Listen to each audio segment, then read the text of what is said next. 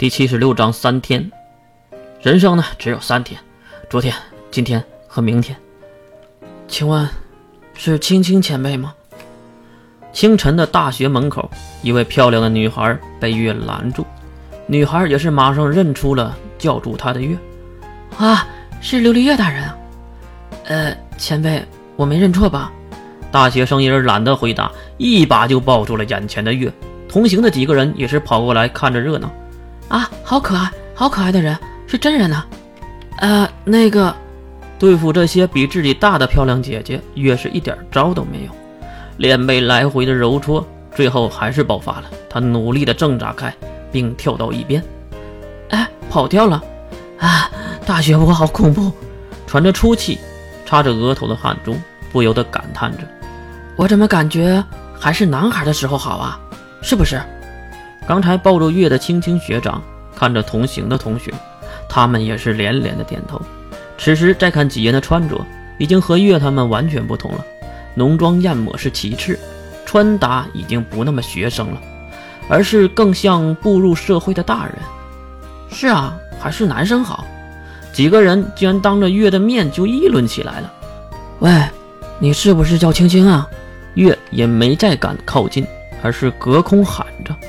大学生们也是转头从议论中看向月。对呀，我的大英雄，琉璃月妹妹。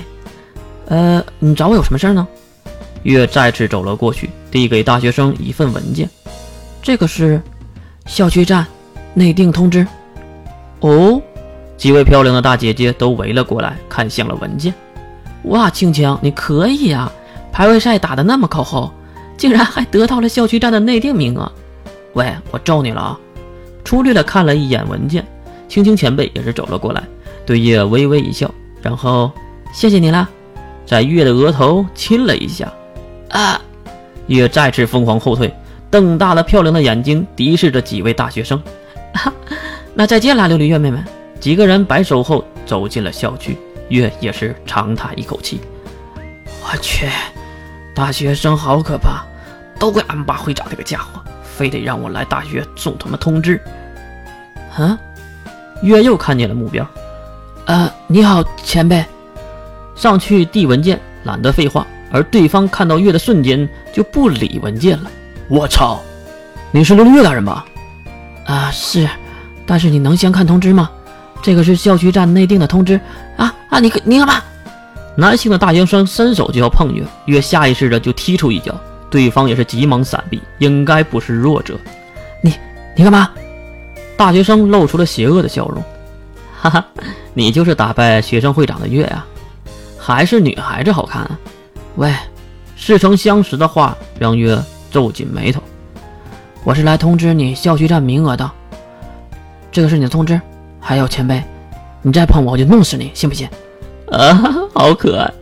这话。让门口不少的大学生都不慌不忙地走了过来，他们好像看到了什么稀奇古怪的生物，都对月投来了好奇的目光。哇，是琉璃月大人呐！是啊，好小的一只啊，好可爱！他真的那么厉害吗？听到这些话，月心底无名火起，咬紧牙关，还是忍了下来，因为花铁月可是在校区内的。那个，拿好你的通知，还有。月看向围观的大学生，前辈们，快上课了吧！一阵阵恐怖的能力波动在月的身体中渗透出来，还带着惊悚的杀意。这可是五科生的大门口，大学生们都感受到了这股不祥的气息。呃，被震慑的大学生们都看向这个矮小的月，并点头示意。那个，英雄月大人，我们就先走了。围观的大学生们零零散散的离开，月也是收回的能力。唉，真是烦！人越来越少的门口，月重新看向大学部那些耸立的高楼。